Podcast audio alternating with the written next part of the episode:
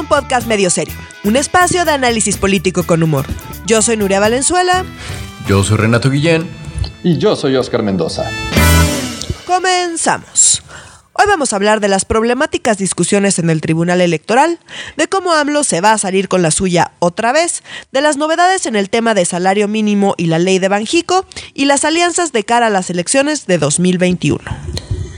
Caramba, siempre hay, bueno, no siempre pues, pero como que las semanas donde empezamos con el tribunal electoral, ¿no? Generalmente son temas acá como entre complejos, pero al mismo tiempo de no manches, ¿cómo puede ser, cabrón? Pero ¿en qué país vivimos? ¿Sabes? Como entre interesante y muy frustrante suelen ser los temas con el tribunal, ¿no es cierto, mi gente? Pero eh, eh, eh, ¿cuál es el problema con la paridad ahora? ¿Hay problema que haya paridad? No, ¿verdad? No ese es el pedo.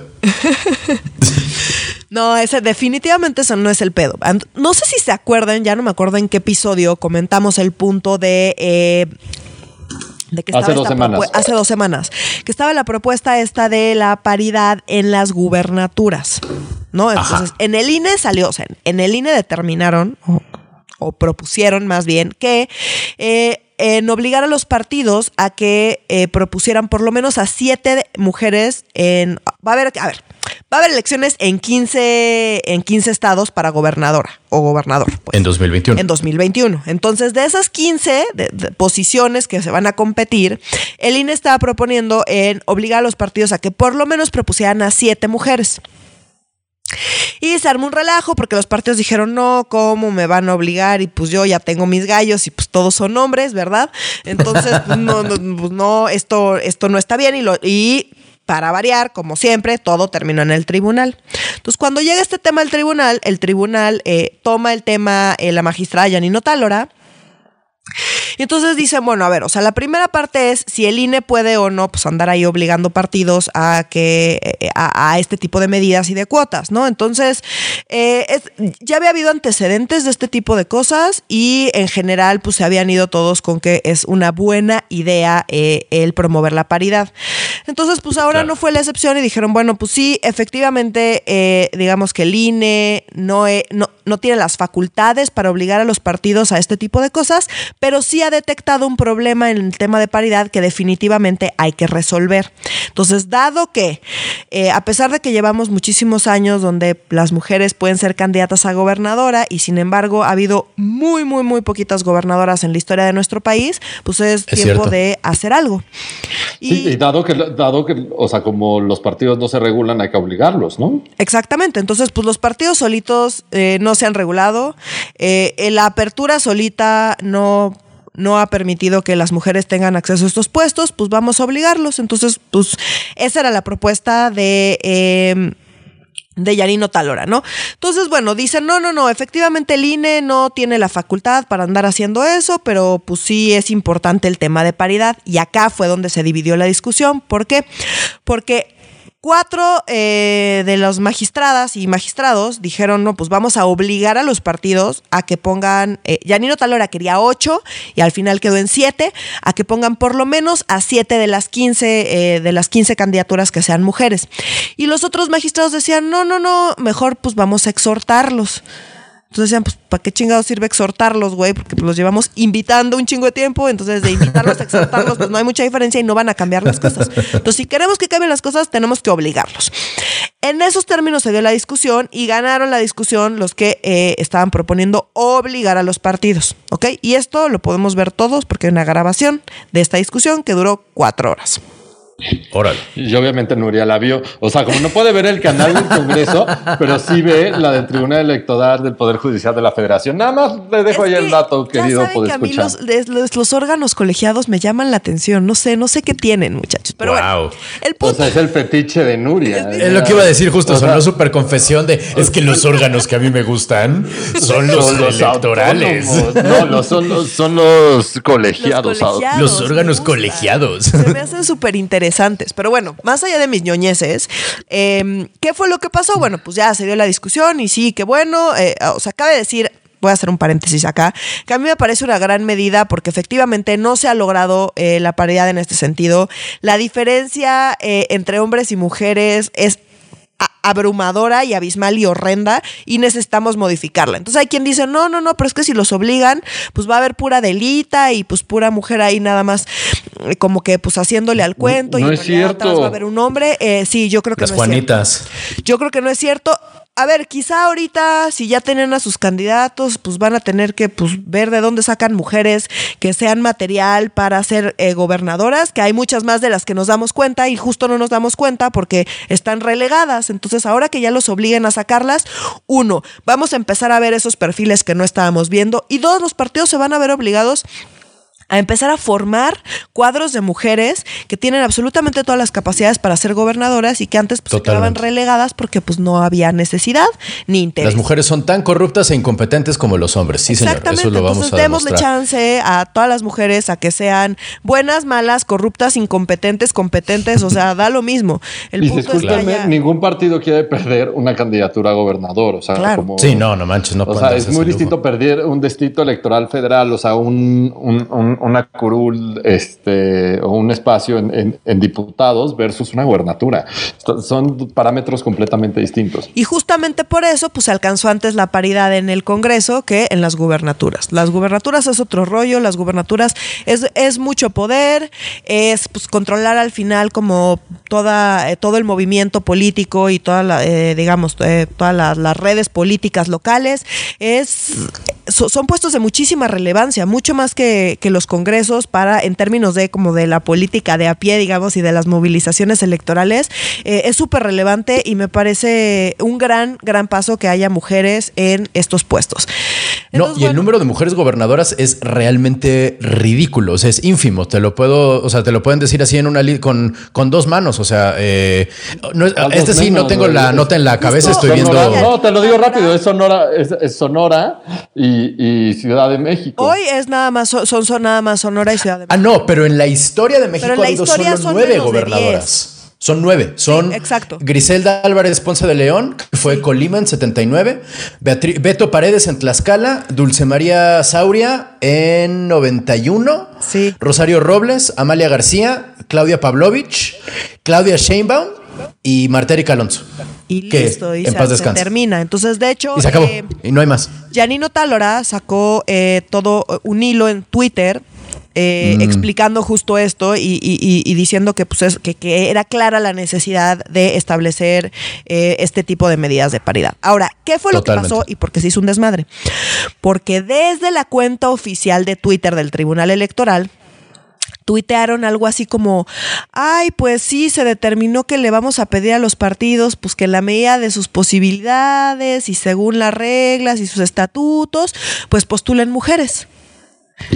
Y entonces, Ah, o sea, si quieren.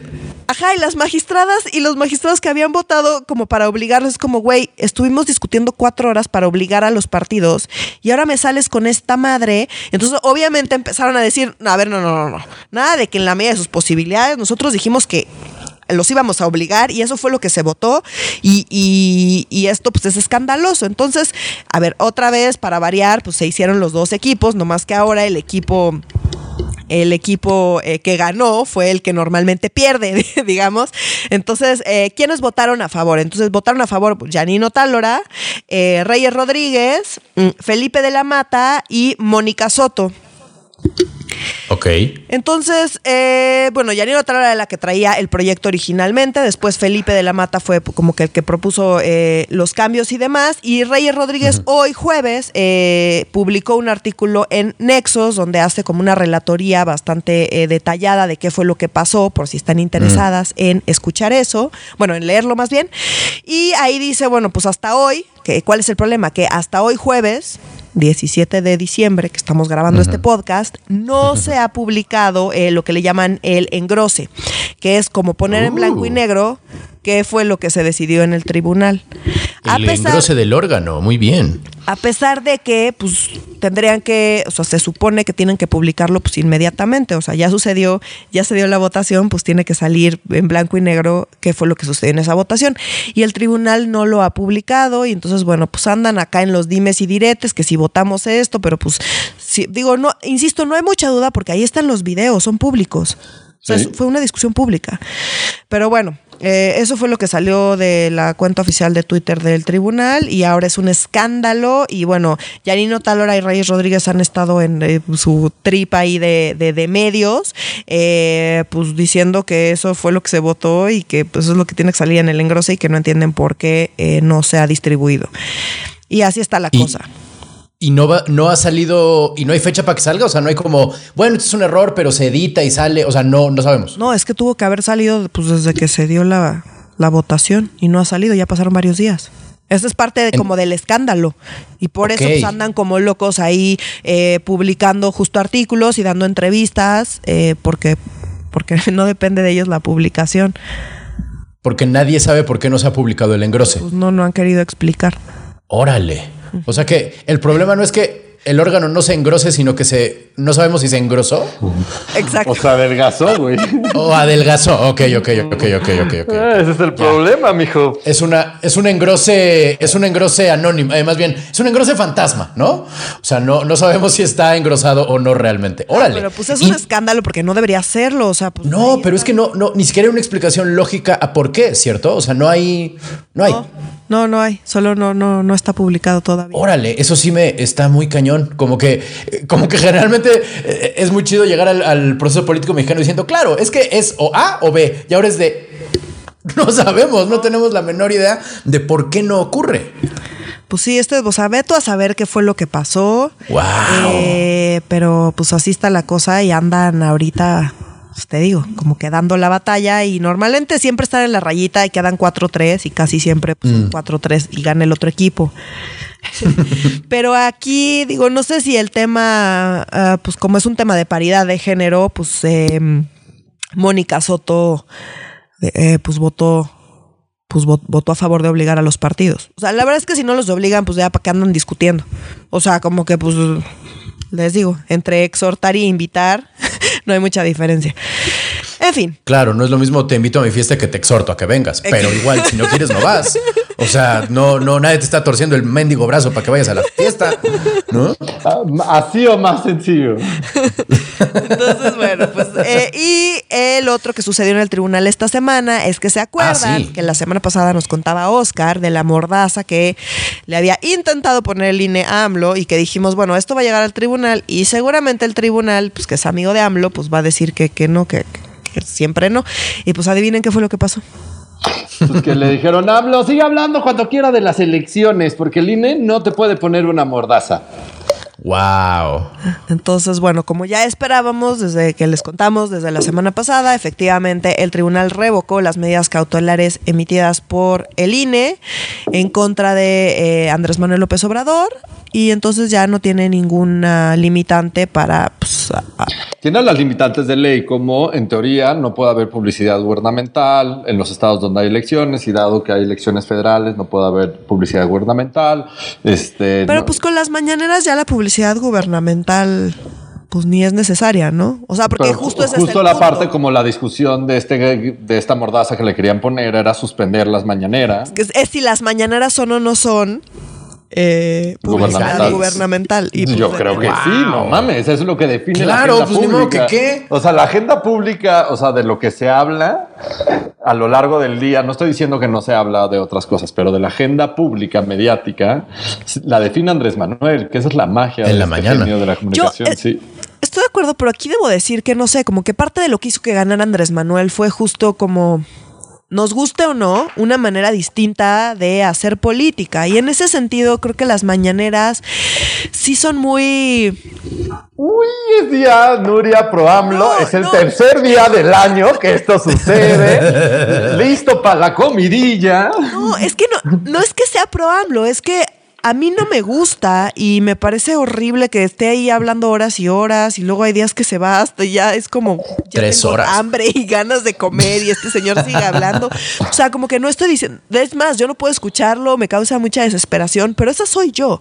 Pero más allá de lo que yo personalmente opine, sí creo que es su manera de hacer política y y que ahí, pues sí hay un trade-off entre libertad de expresión y esta como manera particular de hacer política y pues todos los candados que hay a la propaganda gubernamental y se mezclan, estoy de acuerdo, pero no sé, a mí como que la sobreregulación de esas cosas siempre me ha causado un poquito de, de escosor. Ya, ya entiendo. Aunque Oscar me ve así. Odio las mañaneras, pero las justifico legalmente, dice. Ajá, esa, es que sí me quedé con. O sea, Es que sí, o sea, como que una cosa es lo que me guste a mí y otra cosa es lo que. O sea, que. o sea, yo creo que está en todo su derecho a hacer las mañaneras. O sea, déjenme ser muy claras. Yo no tengo ningún problema con las mañaneras. De hecho, creo y siempre lo he dicho desde el día uno que empezamos a grabar este podcast, que pues es lo que define parte de la genialidad de Andrés Manuel y lo tenía desde el gobierno de la Ciudad de México. Sí. Las mañaneras existen desde el año 2000 y que Andrés Manuel era jefe de gobierno de la Ciudad de México y lo tachaban de loco. Y pero pues no llegaba tanto, pocas. Yo creo que en la mitad de la semana él llegaba a la agenda a nivel nacional y hoy pues él define la agenda a nivel nacional, pues porque pues, es, Exactamente. pues, el presidente de la República, no se nos olvide eso. Hasta cuando era presidente legítimo tenía conferencias mañaneras, nada más que nadie las Nadie pinches las pelaba. pelaba, sí. Pero según yo, él No, lo hizo. O sea, él lleva 20 18 años. Exacto, lleva 20 años esperando que sus mañaneras por fin sean relevantes. No, eran muy relevantes en el gobierno de la Ciudad de México. No, o sea, como no, no minimicemos sí, esto. como son relevantes hoy las de Claudia Sheinbaum. ¿En serio? La- Las de Sí, Claudia o Sheinbaum sea, son sí. relevantes. Eh, para la pandemia sí, han sido para muy la útiles. pandemia me parece que han sido relevantes y que sí son, o sea, como que- Pero no, o sea, es seguir la misma línea de Andrés Manuel, no de son acuerdo, de innovadoras. O sea, como. no, innovador en el Andrés Manuel. En el manejo de la pandemia, yo creo que eh, Sheinbaum lo ha hecho mucho mejor. O sea, no, No, o bueno, sea, o sea, no, no, no hay punto de comparación, Oscar. O sea, y, y dado, o sea, y todo, y con todo y que en la Ciudad de México no está yendo la fregada, o sea, lo ha hecho mucho mejor Sí. que Andrés Manuel. Pero eh, no, no tiene el mismo impacto que tenían las de Andrés, Manuel Bueno, es que en el Claudia periodo de Sheinbaum 2000 a nunca va a ser 2006. Andrés Manuel López Obrador. Jamás. Nunca, jamás. No, Entonces, no, pues, bueno, ahí sí, pues, o sea, como le estamos pidiendo peras al olmo. O sea, ¿no? se casó con Carlos Simas. Qué gustos también. O sea, que no mames. Pero ya se divorció Nada de Carlos que, Simas hace nada muchos peor que años. Irmerendira.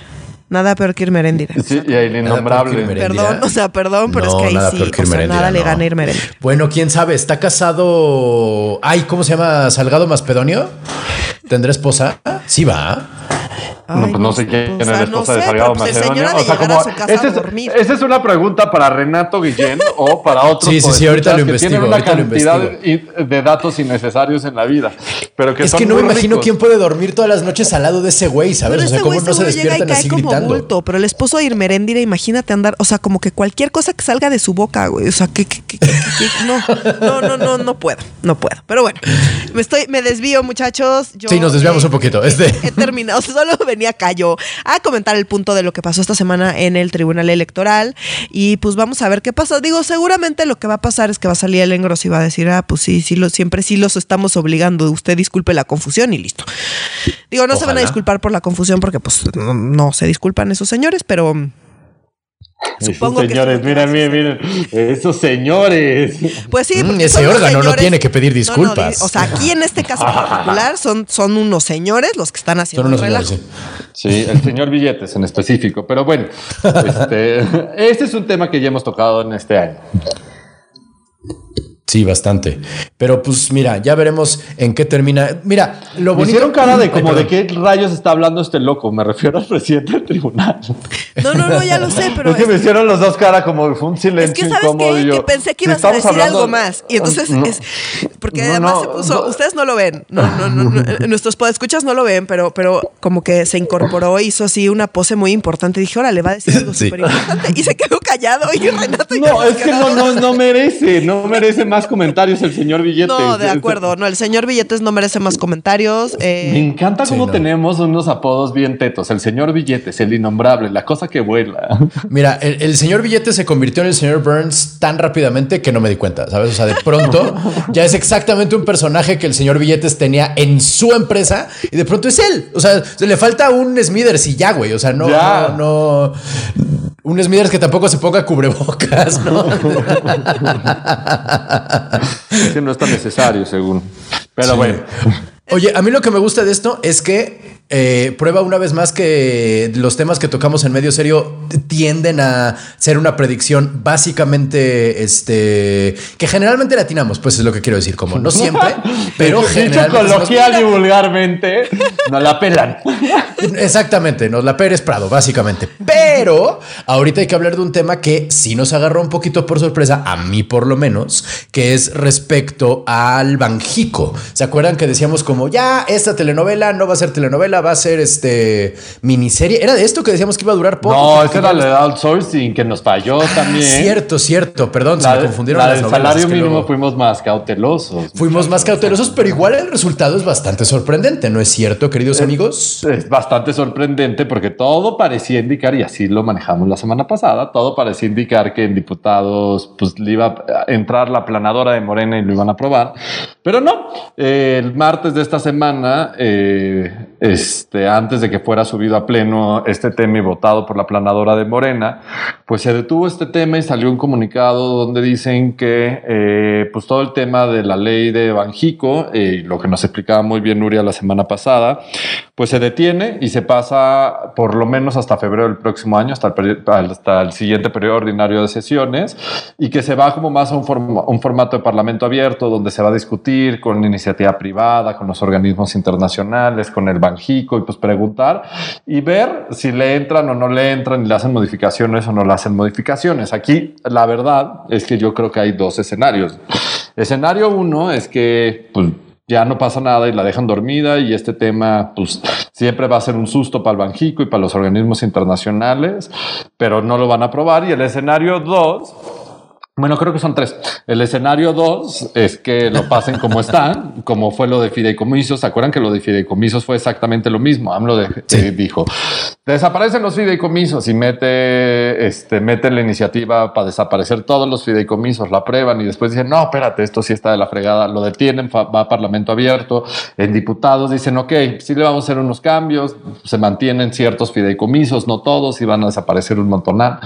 Y al final de tener todos los acuerdos, Andrés Manuel dijo, no, mano, se van los de fideicomisos y recuerdan que lo que pasó a los días en diputados aprobaron todos y cada uno este, de la desaparición de todos los fideicomisos y todos los acuerdos que se habían hecho. se pues, pasaron por el arco en triunfo los acuerdos previos y las 10 millones de reservas que metió la oposición. Entonces ese escenario puede aplicar para la ley Banjico y un tercer escenario es un tercer escenario más razonable que modifiquen gracias a estos foros, se modifique esta iniciativa, se le pongan muchos límites este, y eh, eso sea lo que se ha, aprobado en diputados y se regrese a Senado y en Senado se ha aprobado.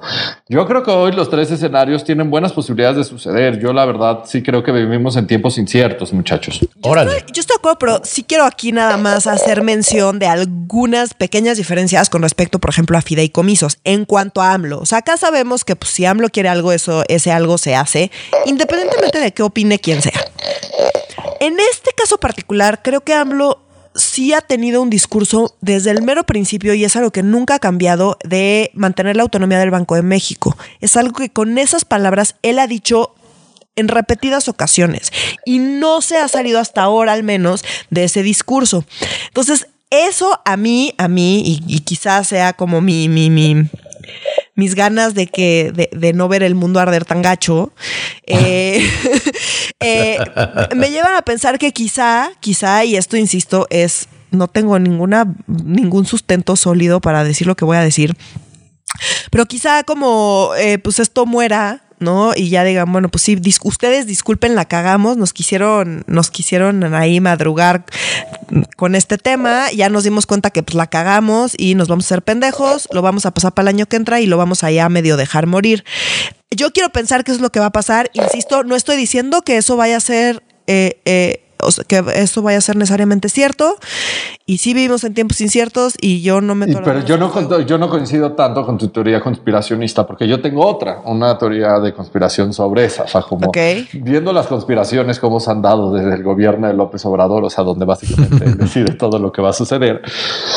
Sí pienso que este se le ha dado un tratamiento muy similar y recuerdo otra iniciativa de Monreal. ¿Se acuerdan cuando Monreal intentó, metió una iniciativa a inicio de la legislatura eh, para eh, regular las comisiones bancarias y ponerles topes y un montón de cosas que asustó a todos los banqueros y todos los banqueros. Algo, algo así de que los de que los cajeros automáticos no te cobraran una, una corta si lo hacías en otro banco, ¿no es cierto? Ajá, y también lo, cuánto nos cobran en transacciones. O sea, era una iniciativa pues que merecía debate, la verdad. O sea, como más allá de si es mucha ganancia o poca ganancia, creo que merecía debate.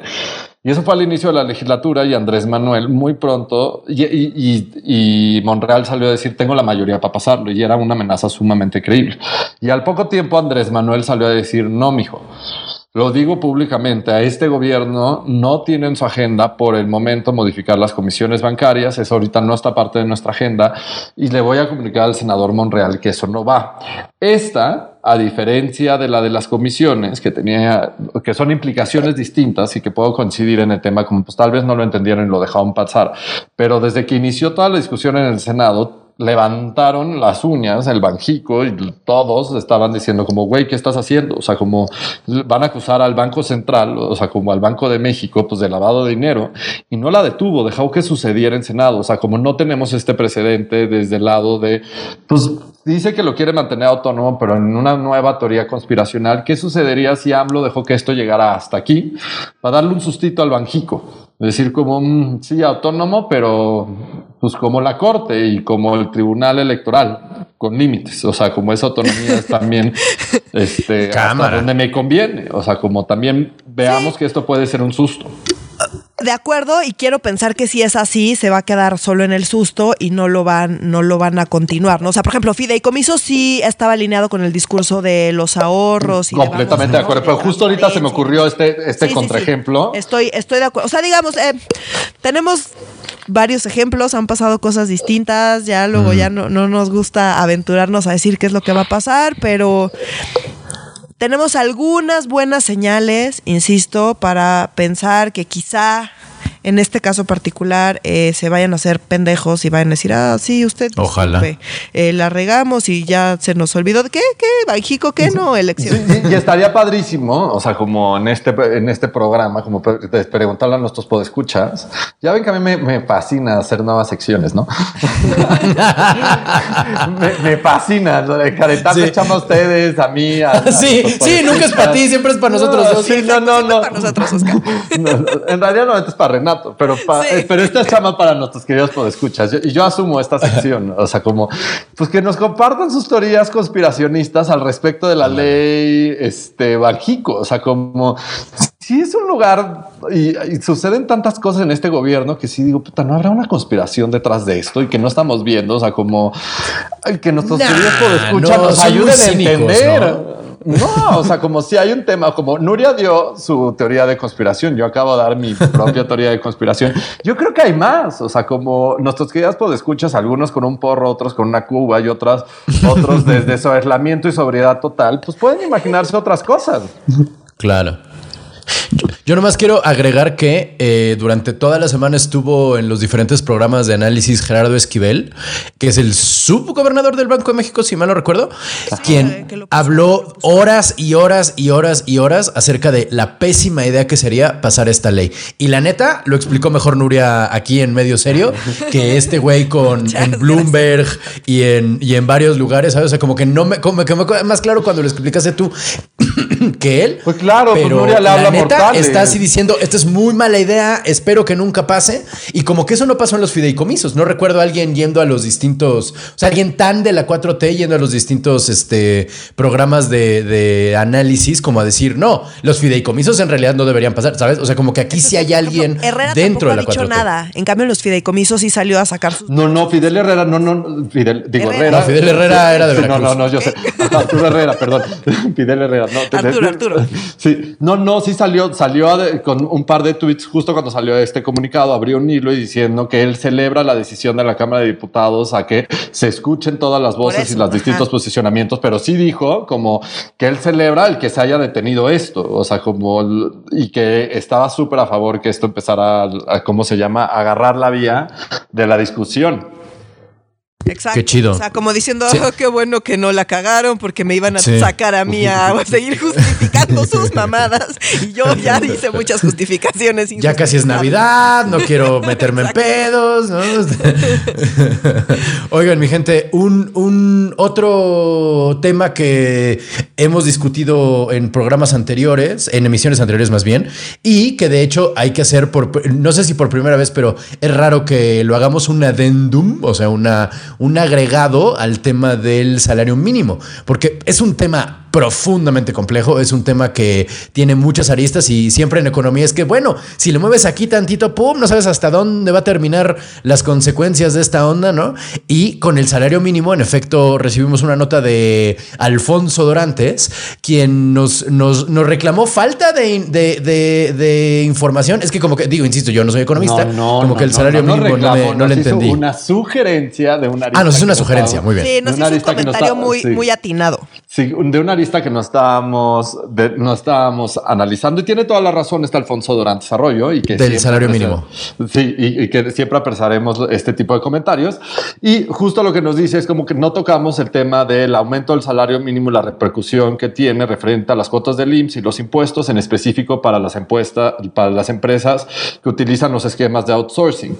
¿Por qué? ¿Y por qué nos comenta esto? Porque pues cuando las empresas tienen a sus empleados en esquemas de outsourcing, donde pues como lo hemos también comentado, que el outsourcing tiene esta parte súper jodida, donde sí se les joden sus prestaciones a los trabajadores y, y pues sí, o sea, como no, no, no es blanco y negro esta historia, pero básicamente cuando están los trabajadores en las empresas de outsourcing, reciben prestaciones más abajo de lo que merecen en la mayoría de los casos, este, más abajo de lo que corresponde a la ley, pero estas prestaciones se calculan con base en el salario mínimo. Entonces, sí, aunque sea una población muy pequeña en México que recibe solamente un salario mínimo, sí recordemos que también las cuotas patronales y las cuotas, este, las cuotas que se pagan al IMSS, este, al IMSS y al Infonavit se calculan con base en los salarios mínimos. Entonces, a estas empresas, Ah, en específico no las de outsourcing, ahora van a pagar y se van a recaudar más cuotas patronales, se van a recaudar más impuestos, se van a recaudar más este, temas para el Infonavit, aunque sea poquito, aunque sea de centavitos, pero de centavitos en centavitos, aplícalo para,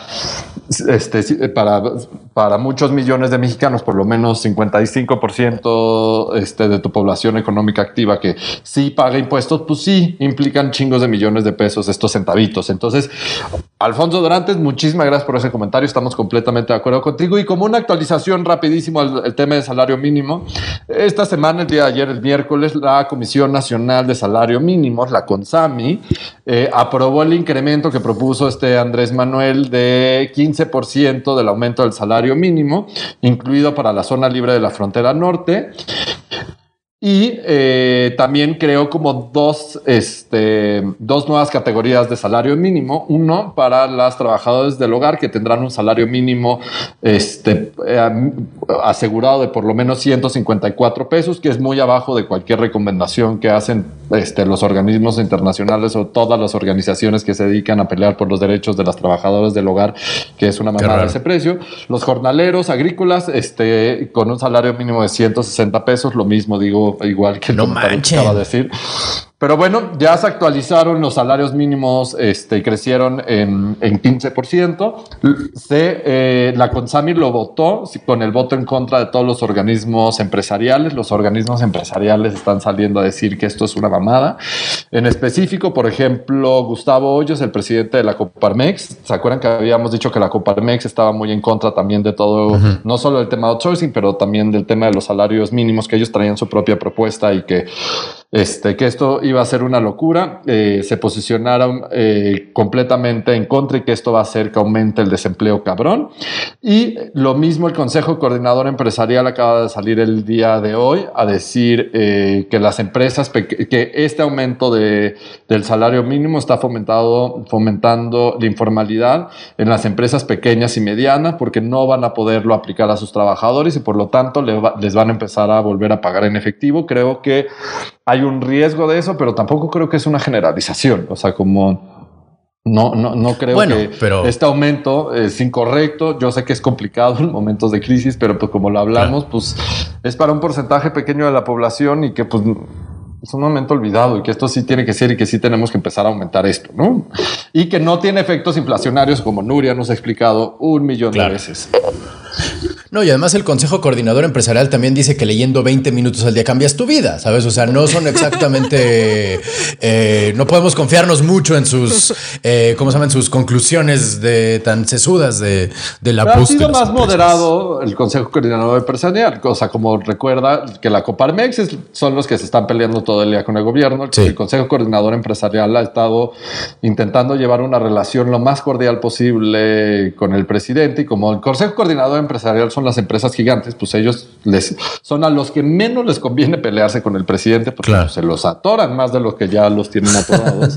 Entonces, dado eso, han intentado este, pues, colaborar lo más que se pueda hasta donde se puede. Recuerda con el tema de outsourcing, ellos son los que lo, principalmente lograron detener la discusión para que se fuera discusión y dijeron, nos comprometemos, por lo menos las empresas grandotototas, a empezar a eliminar el esquema de outsourcing e insourcing para nuestros empleados, pero discutamos estos tres puntos que todavía no estamos de acuerdo y la Coparmex salió a decir, son unos pendejos, no hay manera en que nos quiten el outsourcing y el insourcing, nos va a tronar a todos y la Coparmex yo creo que está muy cagado, son como los radicales, pero como... Capitalistas radicales, lee 20 minutos al día. No obedezcas a tus maestros. Sí, ya, ya, sí, no, los panchitos son ya. Sí. está cabrón. Y con esto yo cierro como mi nota de tema de salario mínimo y dando las gracias a Alfonso Dorantes, porque pues sí, tiene toda la razón, se nos fue esta lista del análisis y agradecemos que nos lo hagan, hagan saber cada vez. Muchos saludos a la familia Dorantes del hermoso barrio de Santocho. Este, ahora regresando, saliendo un poco de temas económicos y entrando a temas políticos, el año que entra va a ser de vacuna y elecciones. Este, vamos a hacer fila. algo que tengo cierto este año, digo el año que entra, es que vamos a hacer un chingo de fila. Yo me voy a comprar un bastón así como de para adelante y para atrás para que nadie se me acerque a menos de sana distancia. ¿Sabes? Una sillita, una sillita de esas portátiles. o oh, un hula hula, un hula Un hula hula, ándale, un hula hula, me encanta. Para por lo menos te diviertas manteniendo la pinche sana distancia, cabrón. Un hula hula con un tirante así a huevo. Sí, sí, sí. Oh, no, ya sé. Como te acuerdas en las caricaturas de la Gran Depresión gringa, que, que cuando la gente perdía todo y salían con un barril, ¿sabes? O sea, se va a comprar un barril para mantener la sana distancia. Pero de metro y medio, así, y con palos así, con, con púas, así de metro y medio, así. Exacto. Sana distancia, cabrón. Sí, no, ya, mira. Digo, a ver, a ver, a ver, a ver hasta cuándo nos toca la vacuna a nosotros, pero mira, de que vamos a hacer fila, vamos a hacer fila. En fin, eh, en, la, en 2021 se viene manejando un tema interesante que son las alianzas entre la, los partidos de antes. Y ahora sí que sería como el, el tu, tu com, no, no, tu, tu, el Tuca, todos unidos contra Andrés. No, este es el Boa, este es el Boa. Ah, el Boa, ah, bueno, es que ese nombre sí es cierto, tiene varios nombres estas encarnaciones. Pero, el, pero el hecho es que de que van, es todo un grupo de opositor contra la 4T, básicamente, en el 2021. y esta es una nota vieja que iremos actualizando. ¿Y por qué una nota vieja? Porque desde hace un par de semanas sabemos que se está terminando de cocinar la alianza PRI-PAN-PRD, o sea, como lo que Andrés Manuel define como la mafia, en el poder. la mafia en el poder y que no está en el poder y por eso está la mafia sin poder. Exacto, la, mafia sin poder se, está aliando. Eh, PRI, PAN, PRD ya decidieron que para gobernadores van en alianza medio irreal, pero en Baja California, Baja California Sur, San Luis Potosí, Tlaxcala, Zacatecas, Colima, Nayarit, Sonora y Michoacán. todos. ¿Por qué, ¿por qué medio irreal, perdón? Pues ¿Por qué medio irreal? hacer, ¿Qué tiene que hacer la alianza PRI-PAN-PRD, güey? O sea, como no tiene ninguna pinche lógica. Ajá, sobre todo en el norte y en el sur del país. o sea, en el centro tiene un poco más sentido porque como ah, los tres partidos tienen presencia en el centro del país.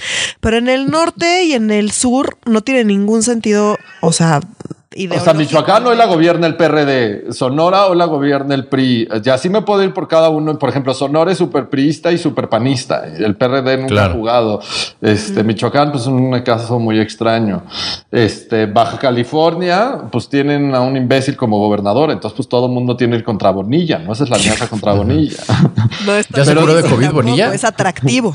no, no se murió de COVID. Ya la libró y la libró bastante. Ah, ya la libró, ok. sí. Pero esto, este es el tumor, ¿no? ¿No? Todos unidos contra Morena, ¿no? el tumor. Me encanta el tumor, a huevo. Pero aparte no, es que no se ayudan, güey. O sea, el tumor se quita. aparte, el tumor se elimina. Es que están idiotas, de veras. Y aparte están como los distritos federales. O sea, recordemos que este, para, para diputados federales también los vamos a elegir y por lo menos en una tercera parte de los distritos federales son 300 distritos federales a nivel federal, vaya la redundancia. Sí, los distritos electorales. Electorales federales. a nivel federal. a mí, perdón, ah. Oscar, pero a mí me suena como pues el DF. Tienes toda la razón. Sí, es que yo dije, ya no hay ni un distrito federal. Ya no hay, ya somos estado, somos ciudad. Pero tienes toda la razón, en los distritos electorales federales, que por lo menos en 100, hasta 120 va a haber alianza en, este, de PRI, PAN, PRD medio ilógica. Y para irle sumando a estas cosas medio ilógicas, pero que tienen lógica como en suma de números, o sea, como en temas de ideología y de espectro ideológico es una estupidez, pero en temas de números y estrategia tiene mucha lógica. Es como el Morena salía con el verde, un partido que no tiene nada de verde, o sea, como, o sea, no estoy diciendo que... Claro que sí, el dólar. Estás bien teto, güey, ese no va a reír, güey. O sea, no está diciendo este, que esto es una alianza que nunca se había dado, pero pues esto sí está siendo casi generalizado para todas las elecciones de 2021. Pero otra alianza que se está cocinando es la de México Libre, dado que este, a Margarita Zavala y a Calderón no le dieron su partido. Entonces, desde hace una, más de una semana, México Libre le mandó una cartita a Marco Cortés con K, diciéndole al PAN que pues sí están dispuestos a aliarse si es que pagan su alianza, ¿no? Y entre las condiciones está como posicionarse públicamente a decir que el Tribunal Electoral se la mamó en no darles la alianza, este, el decir que los maltrataron públicamente y cosas por el estilo y que pues, su amor vale, vale mucho. Yo, la verdad, eh, todo el chisme eh, indica que Marco Cortés con K, pues sí, sí está diciendo como, ahora vénganse otra vez los Zavala y los Calderón a nuestro partido, porque pues sea poquito lo que representan o mucho, pues sí, los, los derechosos. No andamos este, bien, muchachos muchachos, no andamos bien, necesitamos todo el apoyo. Seas aleluyo, seas de derecha, seas de centro, seas de izquierda, sean lo que sea, no me importa. Si tú puedes traer votos al PAN, vente para acá. Y después también esta semana el PAN se reunió con Sí por México. Sí por México, pues la mafia del poder encabezado por Claudio X González y muchos empresarios que hicieron su movimiento de Sí por México para poder este, tumbar a Andrés Manuel y al tumor. Entonces, este, están en pláticas también para este, sí por México, ya me gustó el nombre de tumor, pero no. Sí por México no es un partido político, pero pues es pues una organización de mucha, mucha, mucha lana y de la mafia del poder. Claro. sin poder. Pues, sin poder, sí. Más que el poder económico, ¿no? Exacto. Están o sea, esta trae tiene poder económico, pero pues nada más, pero político no. Ya. Yo creo que desperdiciaron una oportunidad de oro. No, el poder, la mafia del poder sin poder sí tiene poder político. O sea, sí. Pero el sí por México solo tiene poder de varo. Sí. No, no, puede financiar estructuras para movilizar. Sí, o sea, es más bien ese tema. O sea, como que tiene lana para, eh, para financiar y para mover estructuras y para poder quitarle la mayoría morena que Morena sigue teniendo. O sea, Ojo. De acuerdo. O sea, y, y pudo haber financiado, por ejemplo, que este plantón en el Zócalo que tenemos de risa, ¿cómo se llama? los del Zócalo. El de frena. El de frena. Este, y que está todo desolado, por lo menos si lo hubiera encabezado. sí por ¿no? ¿No se despidieron ya? con, dolor? Pues, ay, no, sé, pero que, yo vi el otro día unas fotos aéreas y ahí todavía vi chingos de tiendas de campaña vacías según las fotitos. Ya no. A lo mejor ya, es un happening, ya es una, una beca del Fonca. O sea, es como si fueron o no, si se fueron o no, no es lo relevante. Nunca estuvieron, Uriel. No, no, no, de acuerdo, de acuerdo. Nomás. Eh... Pero, si los hubiera fondeado sí por México, esto hubiera sido una iniciativa de sí por México, pues, pues, por lo menos hubieran pagado un montonal de gente para que estuviera dentro de las tiendas de campaña, ¿no? Entonces. O hubieran estado un poco más organizados organizados. O sea, aquí. Claro. Acá yo tengo, o sea, tengo varios comentarios al respecto. Y el primero es que, a ver, o sea, como que la oposición tiene de dos sopas. La oposición está del nabo porque pues Marco con K es lo que tenemos como oposición y pues así no se puede, muchachos. Pero el tema es que tienen, tienen de dos sopas. No es cierto, tienes a Ricardo Anaya ya de oposición que regresó Ah, y nos da sus videos con semanales. no, sus videos semanales donde ver, ya no toca con sus hijos, Se va, a pero poner, se va a poner bueno porque si están regresando Margarita Zavala y Felipe Calderón y Ricardo Anaya y pues vamos a ver qué empieza a pasar con los rebeldes del PAN. A ver si empiezan también mágicamente a reaparecer. Y no, o sea, es un poco la oposición pues buscando ahí una dirigencia pues mejor que Una dirigencia, punto. Exacto, que no está tan difícil, no debe ser tan difícil, muchachos. Mi punto es, tienen de dos sopas. O sea, una es decir, vamos a unirnos todos y pues vamos a echarle montón a Morena. Lo cual aparentemente pues es, es la estrategia por la que se están yendo. Que ahí yo he escuchado a mucha gente decir, ah, pues sí, qué buena idea y es único chance. Y yo regreso a en qué es bueno Andrés Manuel y es en esa eh, en la narrativa, en este discurso de no podemos seguir con lo mismo de siempre, necesitamos un cambio, necesitamos algo distinto, la mafia del poder está del nabo, que tiene y en todo eso tiene razón. Entonces sí, él se la ha pasado diciendo el PRIAN, el PRIAN, el PRIAN, el PRIAN. Y ahora llega el PRIAN a decir, ay, pues siempre sí somos PRIAN y además nos unimos con el PRD. Pues está muy cabrón no, le están, están dando muchísimos argumentos a AMLO a decir, ya ven cómo todos son lo mismo, ya ven cómo la mafia del poder está, está muy mal y hace todo con tal de eh, recuperar el poder, están desesperados. O sea, la narrativa de AMLO nada más la están fortaleciendo. Entonces, yo no sé al final qué tan buena idea sean estas alianzas, sobre todo considerando que en el norte el PRD, ¿qué chingos tiene que estar haciendo en el norte? Y el PAN, ¿qué chingos tiene que estar haciendo en el sur? Entonces, pues lejos de atraer más gente, yo no sé si aliene a la gente y digan, no, pues siempre AMLO sí tiene razón y hay que darle más tiempo, porque es, lo, es el discurso que va a empezar a sacar de necesito más tiempo, nos vino la pandemia, denme chance que salgamos de la pandemia y van a ver cómo transformamos México. Entonces, yo no sé si les termine saliendo el tiro por la culata, porque sí le están regalando discursivamente, pues todo AMLO. AMLO ya no tiene que hacer nada más que repetir lo que siempre ha dicho. Y que recordemos que también en las elecciones intermedias sale mucho el voto duro y pues también el voto duro, imagínense en Jalisco, o sea, como en Jalisco que van a salir a votar por diputados. Híjoles, van, o sea, como si van en, en- en Jalisco, en los distritos de Jalisco, hay alianza PRI-PAN, PRD, que no lo sé, no lo sé, pero estoy utilizando ejemplos. Cuando salga el, el- el de Jalisco Supermocho y eh, normalmente vota por el PAN, y ahora va a tener que votar por una cosa llamada PRI, PAN, PRD. Está complicado. O sea, como, Está difícil. o sea, como que también está borrando un poco el aspecto ideológico, que no estoy diciendo que el PAN lo representa siempre y que siempre es de derecha. No, el PAN es un partido más de centro, o sea, como y que tiene más ideales de derecha, pero en unas cosas es mucho más progresista de lo que creemos. Pero el PRI también tiene como su propia lógica. El PRD, PRD ni vale la pena, ese ya no existe, pero Sí, ¿no? Oigan, Sí, no, hay más rinocerontes negros que algo sumamente importante. Yo no me inventé el término tumor, o sea, como salió, este, Sí. pero ahorita le di una googleada nada más como para saber dónde viene el término tumor, porque no soy suficientemente original. Cuadri lo trae desde septiembre, este. Cuadri. Gabriel Cuadri lo trae por la Alianza de Zacatecas, este, que él anunció el tumor en septiembre y ahorita trae todo su discurso tumor. No, no. Entonces, nada más sí quiero decir que tumor viene de Cuadri, este, Claro.